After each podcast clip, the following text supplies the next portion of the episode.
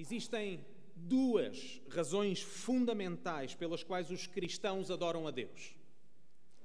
Em primeiro lugar, porque é justo que Deus seja adorado.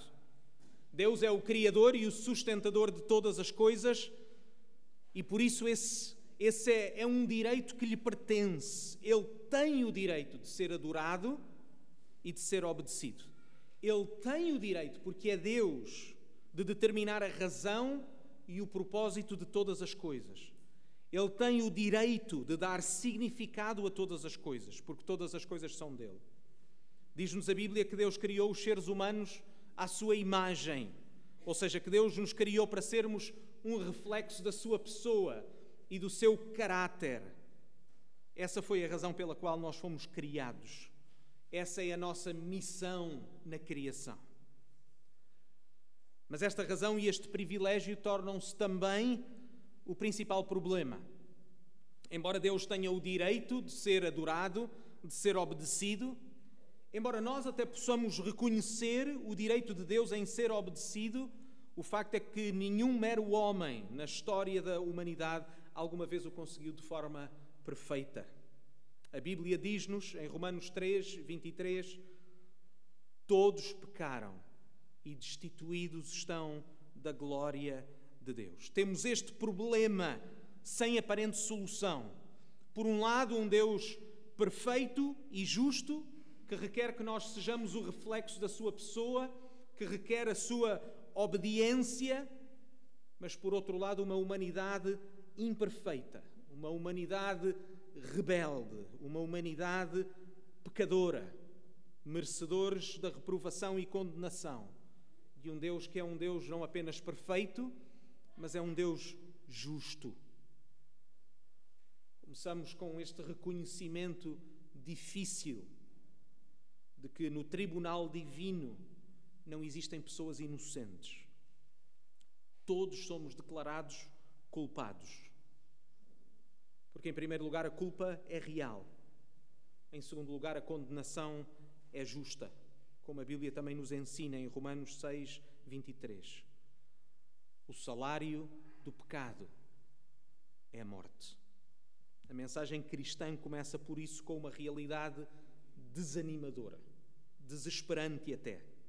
Cada pessoa é um réu culpado à espera de uma sentença final. Ou, como se quiserem de uma outra forma, somos como que condenados no corredor da morte.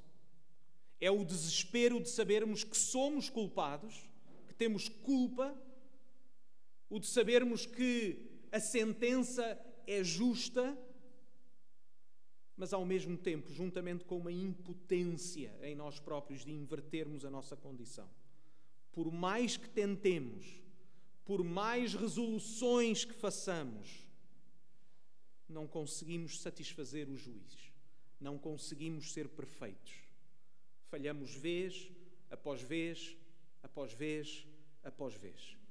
Não conseguimos, por um lado, pagar a nossa culpa passada, não podemos, por outro lado, garantir a nossa perfeição futura. É neste quadro que o Evangelho é anunciado. As boas notícias do Evangelho é que Deus fez por nós o que nós não poderíamos fazer por nós próprios. A Bíblia declara que nós estávamos mortos nos nossos pecados.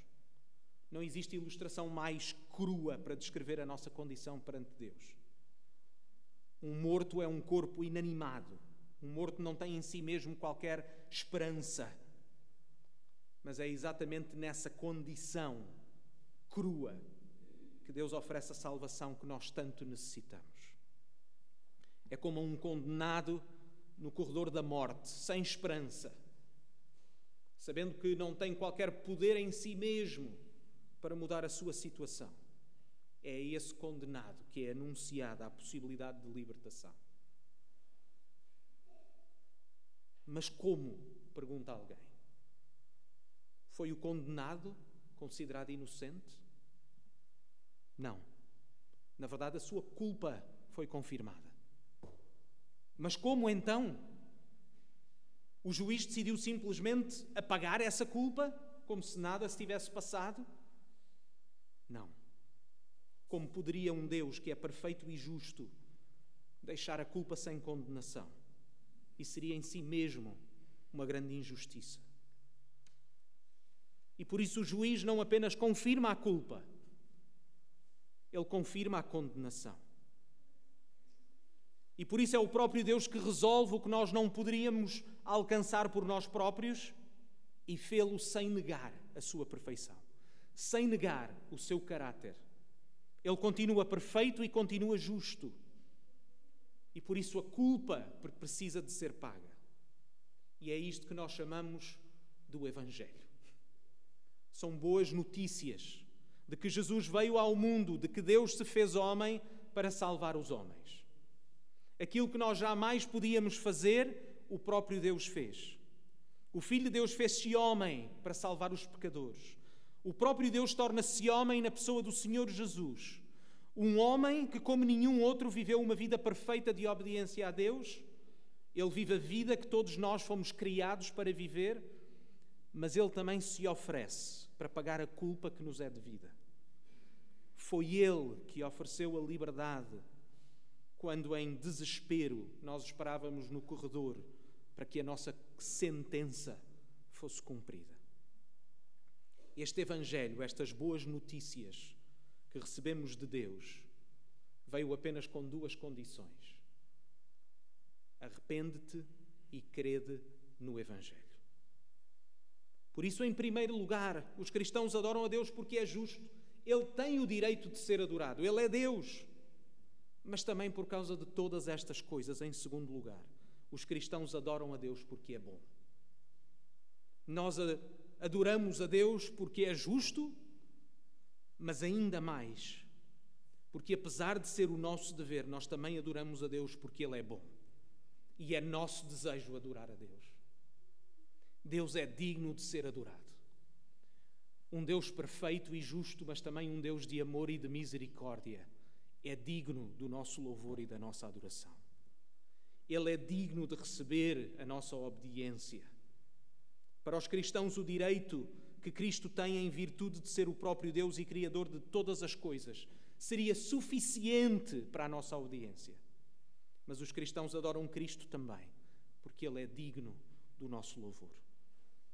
É por isso, entendam em especial os que nos visitam, e se não são cristãos, é por isso que nos chamamos cristãos, que na verdade foi uh, um título ou um termo que foi utilizado para escarnecer ou para gozar dos cristãos no primeiro século.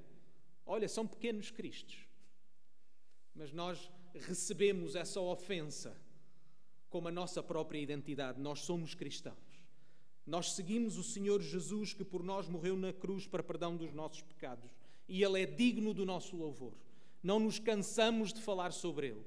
Não cansamos de ouvir falar dele não cansamos de louvar o seu nome, não nos cansamos de procurar ser como ele.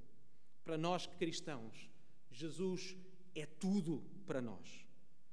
É esse o tema que o apóstolo Paulo uh, escreveu, a razão e o tema da carta que ele escreveu à igreja numa cidade chamada Colossos há quase dois mil anos e que nós temos estudado. O apóstolo Paulo escreve àqueles cristãos porque ele está preocupado que eles se esqueçam desta verdade fundamental. O Senhor Jesus é suficiente como nosso Salvador e como nosso Senhor. Não precisamos de mais nada nem ninguém do que a pessoa de Jesus para sermos aceitos por Deus. Não podemos aceitar, por isso, que mais nada nem ninguém possam ocupar um espaço que é de Jesus por direito. Nós queremos viver para a razão pela qual nós fomos criados. Nós queremos viver para a razão pela qual o Senhor Jesus nos salvou. É isso que, de uma forma simples, significa tornar-se cristão. Reconhecemos a nossa culpa perante Deus, pedimos o, no, o seu perdão e confiamos no Senhor Jesus para a nossa salvação. E ao fazê-lo, confiamos-lhe também toda a nossa vida. Confiamos que Ele é bom Confiamos que Ele sabe todas as coisas. Confiamos na Sua sabedoria e submetemos-nos a Ele porque sabemos que Ele é bom. A partir desse momento, recebemos uma nova vida. Quando entregamos a nossa vida a Jesus, temos a certeza que daí em diante, como Paulo diz nesta carta, se os irmãos abrirem as vossas Bíblias no capítulo 3, versículo 3, sabemos então que a nossa vida está escondida ou está guardada com Cristo em Deus. Essa é a nossa certeza. A nossa certeza e a nossa confiança não estão nos nossos méritos, não está na nossa capacidade de sermos obedientes até ao final da nossa vida, não está na nossa habilidade ou capacidade de conseguirmos ser como Deus quer que nós sejamos. A nossa confiança é neste Senhor que guarda a nossa vida, que garante a nossa salvação, que garante a nossa esperança. Na nossa conversão, somos unidos ao Senhor Jesus. Na Sua morte, nós morremos também para a nossa velha vida. Na Sua ressurreição de entre os mortos, nós também recebemos uma nova vida pela fé nele. É esta imagem de união com Cristo na Sua morte e ressurreição que representa a nossa vida enquanto cristãos. É esta imagem que o apóstolo Paulo usa para falar sobre a sua fé, sobre a nossa nova vida. Vejam os versículos 12 e 13 do capítulo 3 ou do capítulo 2, peço perdão.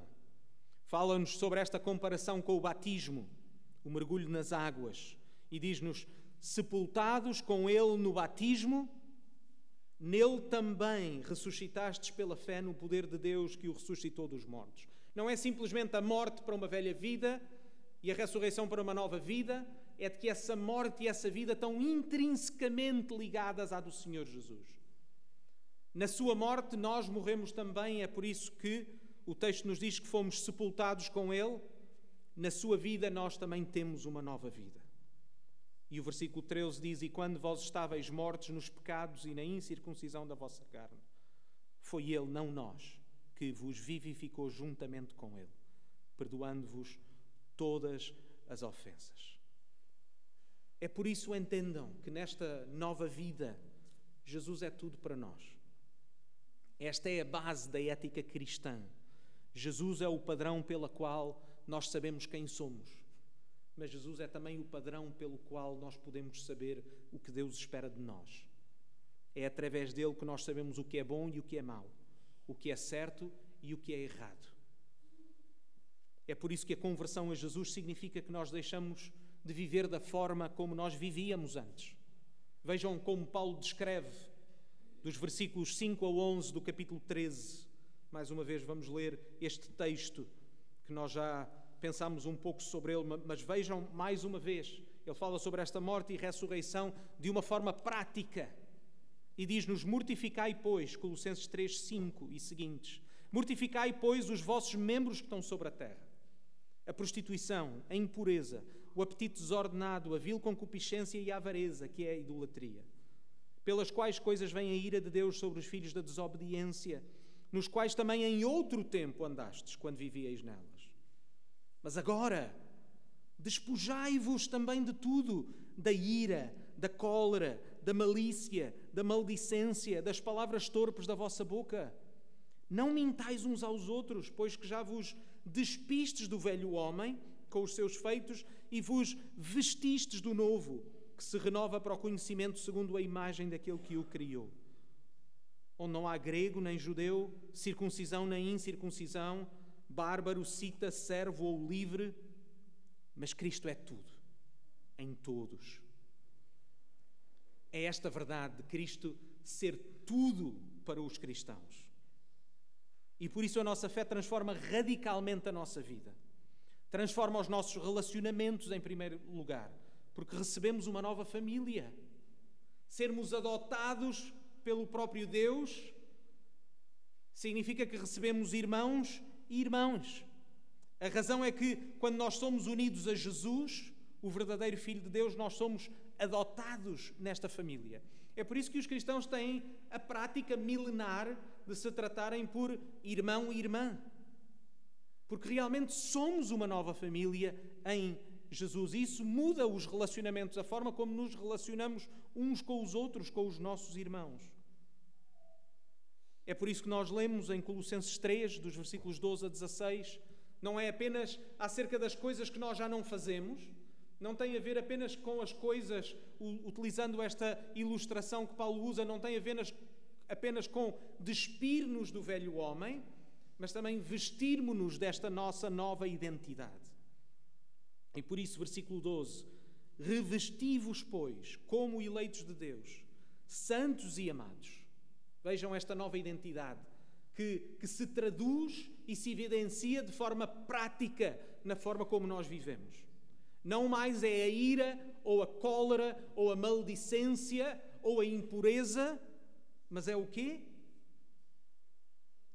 É revesti-vos, pois, como eleitos de Deus santos e amados, de entranhas de misericórdia, de benignidade, de humildade, mansidão, longanimidade, suportando-vos uns aos outros e perdoando-vos uns aos outros, se, alguém, se algum tiver queixa contra o outro. Assim como Cristo vos perdoou, assim fazei vós também. E sobre tudo isto, revesti-vos da caridade ou do amor, que é o vínculo da perfeição. E a paz de Deus, para a qual também fostes chamados, em um corpo, domina em vossos corações e sede agradecidos. A palavra de Cristo habita em vós abundantemente, em toda a sabedoria, ensinando-vos e admoestando-vos uns aos outros com salmos, hinos e cânticos espirituais, cantando ao Senhor com graça em vosso coração. E conclui desta forma: vejam o versículo 17, que é o princípio fundamental para, para a nossa vida. E quanto fizeres, por palavras ou por obras, fazei tudo em nome do Senhor Jesus, dando por ele graças a Deus Pai. Este é o princípio que controla a vida dos cristãos. Fazemos tudo em nome de Jesus. É isto que significa ser um discípulo de Jesus. Significa seguir Jesus e obedecer-lhe em todas as coisas. Significa querer ser como Ele em todas as coisas. Significa que o queremos honrar em todas as coisas. Significa que estamos preocupados com a sua reputação. Significa que reconhecemos que aquilo que nós fazemos, o fazemos em representação do Senhor Jesus. É por isso que nós também oramos em nome de Jesus. Nós fazemos todas as coisas, seja por palavra ou seja por ação, tendo a reputação do Senhor Jesus e em sua representação. É isto que a Igreja, o povo de Deus, deseja ser. A Igreja deseja ser um reflexo do caráter de Deus. As virtudes cristãs que o próprio apóstolo Paulo menciona são ou não virtudes que são atribuídas ao próprio Deus ao longo das Escrituras. Quantas passagens falam acerca da compaixão do nosso Deus, da sua misericórdia, da sua benignidade, da sua longanimidade. Quando pensamos no Senhor Jesus, pensamos na sua mansidão, pensamos na sua humildade. É por isso que a nossa identidade, a nossa nova identidade, a nossa nova pessoa é definida por Ele. Porque Ele criou-nos para Ele. Ele é a referência do que significa ser humano. E ao mesmo tempo ele tem autoridade sobre as nossas vidas. Não é possível receber Jesus como nosso Salvador e não o receber como Senhor. Porque Ele salvou-nos para isso mesmo, para vivermos para Ele. Mas a nossa conversão também transforma a forma como nós entendemos e vivemos as outras esferas e áreas da nossa vida. Não apenas transforma a vida da igreja, a vida do povo de Deus, transforma também a forma como nos relacionamos, por exemplo, ao nível familiar. Vejam os versículos 18 e seguinte, onde Paulo continua a aplicar esta nova vida e as características desta nova vida, não apenas na área da igreja, mas na área da família. Até ao versículo 1, capítulo 4. Vós, mulheres, estáis sujeitas ao vosso próprio marido como convém no Senhor. Vós, maridos, amai a vossa, a vossa mulher e não vos irriteis contra ela. Vós, filhos, obedecei em tudo a vossos pais, porque isto é agradável ao Senhor. Vós, pais, não irriteis a vossos filhos para que não percam o ânimo. Vós, servos, obedecei em tudo a vosso Senhor segundo a carne, não servindo só na aparência como para agradar aos homens, mas em simplicidade de coração, temendo a Deus. E tudo quanto fizerdes, fazei-o de todo o coração, como ao Senhor e não aos homens, sabendo que recebereis do Senhor o galardão da herança, porque a Cristo o Senhor servis. Mas quem fizer agravo, receberá o agravo que fizer, pois não há acessão de pessoas. Vós, senhores, fazei o que for de justiça e equidade a vossos servos, sabendo que também tendes um Senhor nos céus. É interessante porque nesta carta uh, Paulo apresenta estas responsabilidades de uma forma diferente, como por exemplo ele apresenta quando escreve a carta aos Efésios. Neste caso, ele escreve de forma mais resumida e não nos dá as razões para estas exortações. Mas os irmãos depois em casa podem ler Efésios 5, o final do capítulo 5 e início do capítulo 6 da carta de Paulo aos Efésios, para entenderem melhor o porquê destas exortações. Porquê que as coisas devem ser assim. Mas o que é central nestas exortações é a razão que os move nos seus relacionamentos familiares. A pergunta mais importante deste texto, nesta lista de deveres e responsabilidades é esta: porquê? Porquê que eles se devem comportar desta forma? Porquê que eles se devem relacionar desta forma? Uma das características, devemos notar e devemos reconhecer, uma das características mais comuns nos relacionamentos deste mundo. O padrão é que as pessoas procuram que os relacionamentos se, ajuste, se ajustem a si próprias. É ou não é verdade? O mais comum é que o relacionamento de alguém com outra pessoa seja um mero reflexo das pessoas que o compõem. A nossa tentação é relacionar-nos como se tudo fosse acerca de nós próprios. E mais uma vez, Paulo está a inverter essa ideia, porque agora temos uma nova vida em Jesus. Porque neste contexto, neste tipo de relacionamentos onde tudo tem a ver connosco, a tentação é de podermos ver Jesus como um meio para a nossa felicidade. Um mero meio. Em vez de ele ser o Senhor, tornamos-nos nós os mestres e Jesus uma espécie de gênio da lâmpada. Alguma vez sentiram isso nas vossas vidas? Alguma vez reconheceram essa tentação, mesmo nas nossas orações? Que nós podemos passar o nosso tempo a pedir coisas a Deus? Dá-me isto, dá-me aquilo, dá-me aquilo outro, dá-me mais isto e mais isto e mais isto. Neste mundo, as pessoas dizem, por exemplo, que se casam para ser felizes. As pessoas dizem que amam o outro, quando de facto o que querem dizer é que veem no outro a possibilidade de satisfazer os seus desejos. É só por isso que é possível alguém dizer que já não ama alguém.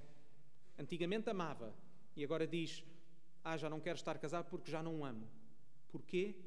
Porque esse amor nunca teve nada a ver com a outra pessoa, teve sempre a ver consigo próprio. O que significa que já não amo é porque o outro já não o satisfaz. Mas como começamos esta pregação, precisamos lembrar que Deus é o Criador de todas as coisas. Ele tem o direito porque é Deus. Ele tem o direito porque Ele criou de determinar a razão e o propósito de todas as coisas. Ele tem o direito de dar significado a todas as coisas. E o casamento não é exceção. O casamento foi criado por Deus. Foi Deus, como lemos no livro de Gênesis, que criou o homem e a mulher à sua imagem. E quem é que criou o próprio casamento?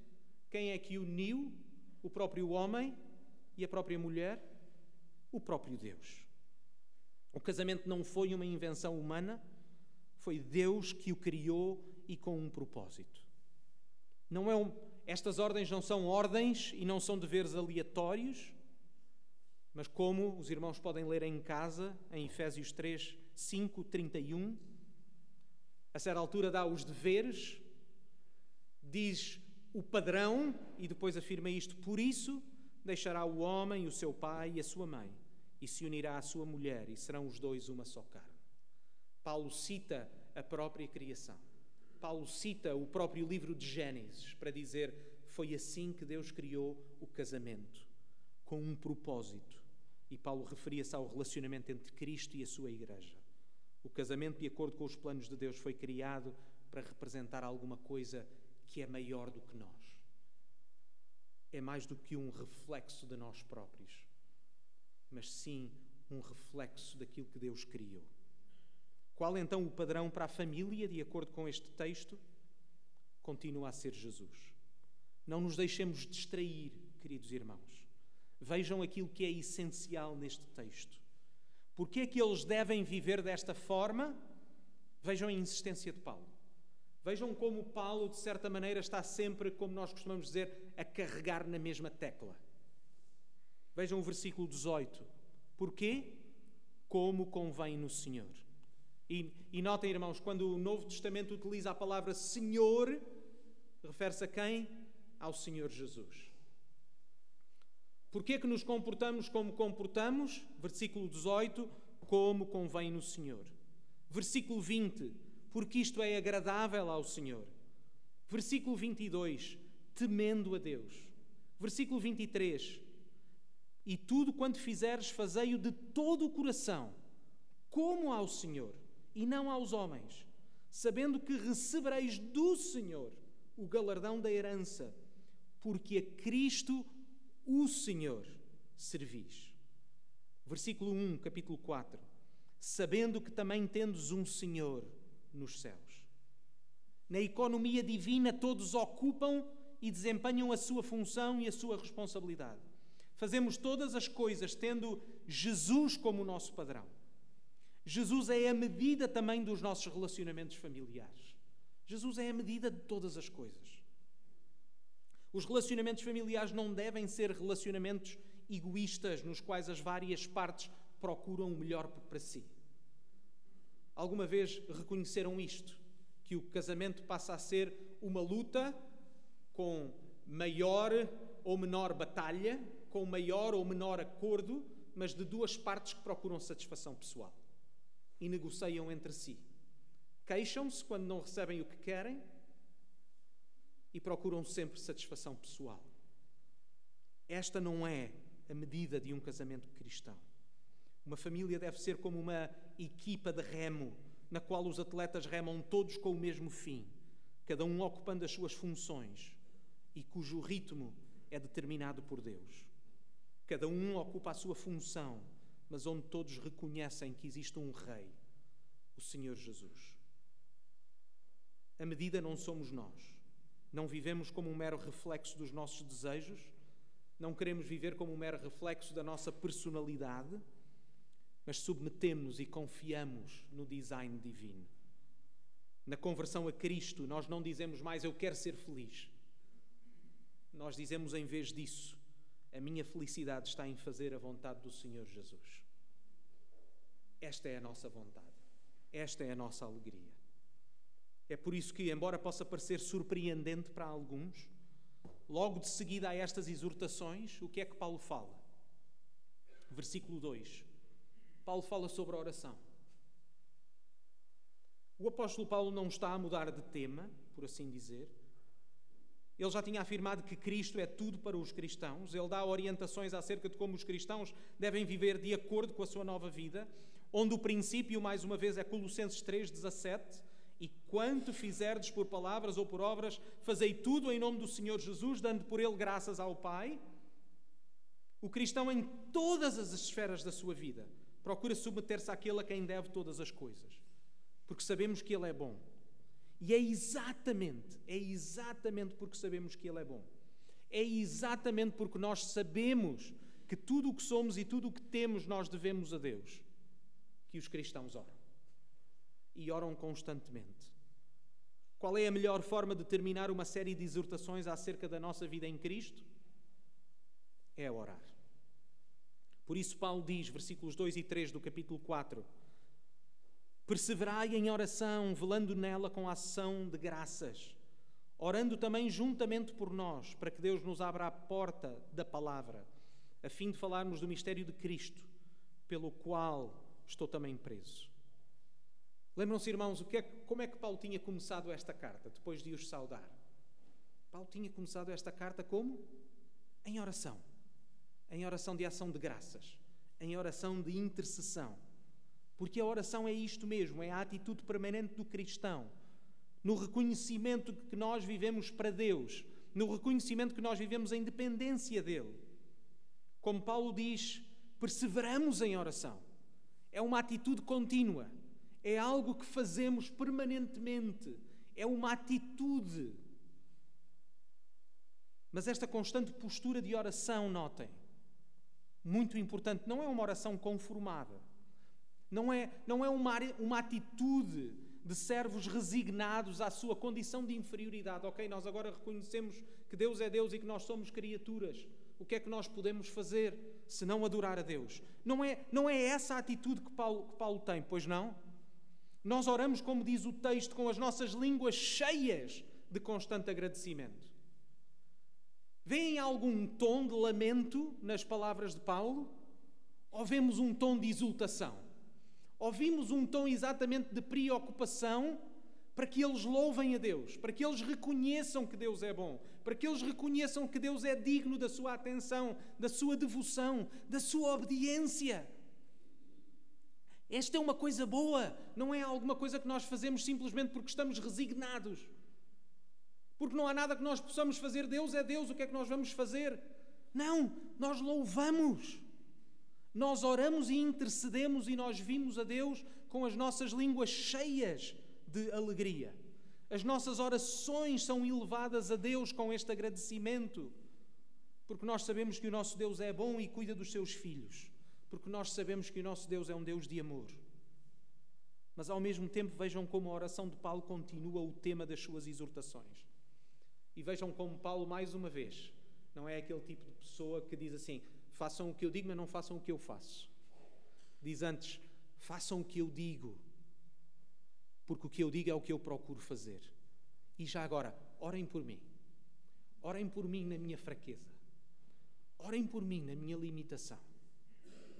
Orem por mim, porque eu também sou dependente do nosso Deus. Vejam o versículo 3 e 4 quando Paulo diz: Orem por nós, orem, orem por nós. E depois diz: Para quê?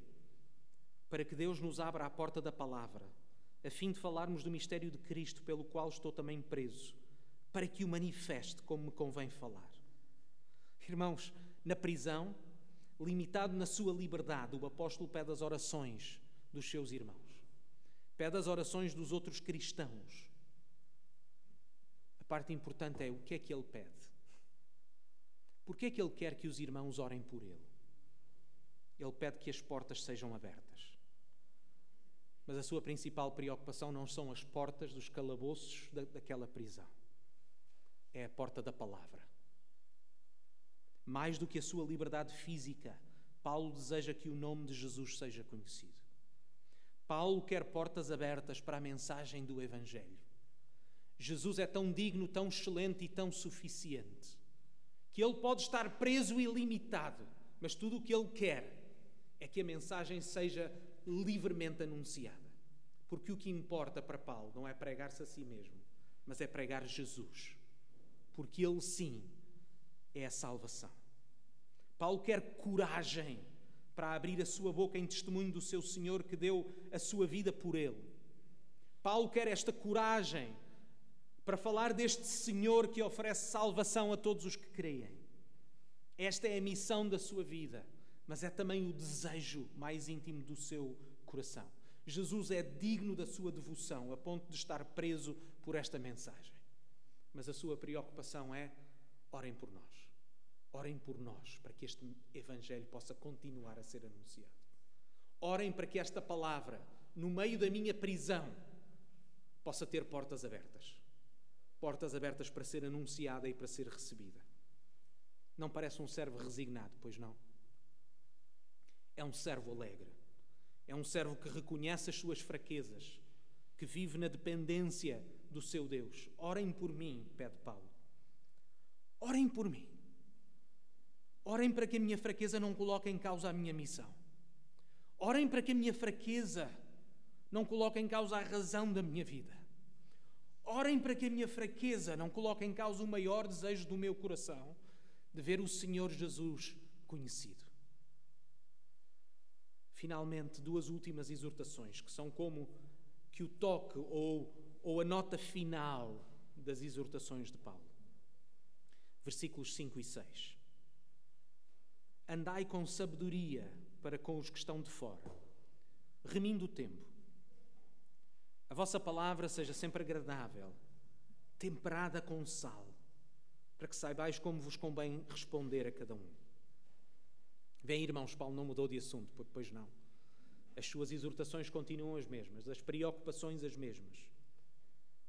Como podemos então viver a vida que Deus nos, nos deu com conhecimento e com sabedoria?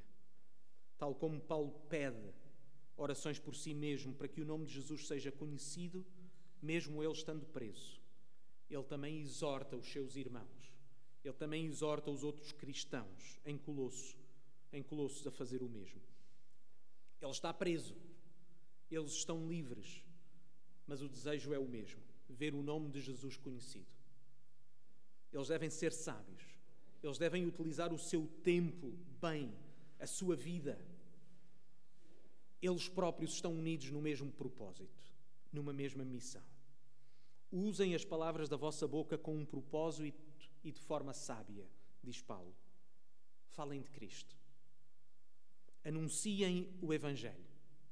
Como Paulo diz, remindo o tempo. Não percam as oportunidades que vos são dadas. Que o Senhor Jesus e o seu Evangelho estejam sempre na vossa boca. Que as vossas mentes estejam ocupadas e focadas naquilo que é mais importante, que é fazer Cristo conhecido. Que as vossas palavras sejam temperadas com sal. Usem as vossas línguas, não apenas para falar a verdade, mas para fazê-lo de uma forma sábia. Em suma, como podemos então concluir estas exortações? Qual deve ser a nossa resposta? Nas palavras de João Calvino. O grande ponto, então, é que nós somos consagrados e dedicados a Deus. E, portanto, não devemos daqui em diante pensar, ou falar, ou planear, ou agir, sem termos a glória de Deus em vista. Se não pertencemos a nós, mas ao Senhor, Torna-se então evidente tanto o erro a ser evitado, como o fim para o qual as ações das nossas vidas devem ser dirigidas. Não pertencemos a nós. Portanto, não deve ser a nossa própria razão ou vontade a governar os nossos atos. Não pertencemos a nós. Portanto, não façamos do nosso fim a procura do que possa ser agradável à nossa natureza carnal. Não pertencemos a nós. Por isso, na medida do possível, esqueçamos-nos de nós próprios e das coisas que são nossas. Nós pertencemos a Deus. Vivamos e morramos para Ele. Pertencemos a Deus. Portanto, deixemos que a Sua sabedoria e vontade presidam todas as nossas ações. Nós pertencemos a Deus. A Ele, pois, como único fim legítimo, deixemos que cada parte da nossa vida seja dirigida. Amém? Que Deus nos ajude a procurar ser obedientes, a procurar vivermos de forma digna da forma como Ele, como Ele nos chamou, para que nós possamos olhar para o Senhor Jesus como esta pedra preciosa, tão excelente, este tesouro, que vale a pena abandonar todos os outros tesouros para o guardar e para o comprar. Um Senhor que é suficiente suficiente para nos reconciliar com Deus e para nos dar uma esperança inabalável, uma esperança eterna. Vamos orar. Pai do céu, é com corações cheios de agradecimento, é com corações cheios de alegria, de um gozo indescritível que nós vimos perante Ti. Porque em Ti reconhecemos o senhorio a majestade, a grandeza, mas reconhecemos também a perfeição, reconhecemos a justiça, reconhecemos que tu és bom e fazes todas as coisas bem. Mas para a nossa felicidade e para a nossa salvação, reconhecemos também a tua misericórdia, a tua graça, o teu amor. Ó oh, Pai, quem somos nós sem Ti? O que é a nossa vida sem Ti? Ensina-nos que a Tua palavra seja verdade nas nossas vidas, que a Tua palavra, pelo poder do Espírito Santo, transforme os nossos corações. Que os nossos desejos, os nossos pensamentos, as nossas palavras, as nossas ações sejam dirigidas por Ti. Que o Teu Filho seja a medida de todas as coisas, o padrão pelo qual nós avaliamos todas as coisas, o exemplo que nós queremos seguir, a imagem que nós queremos representar. Pedimos estas coisas, orando nesse nome precioso. Amém.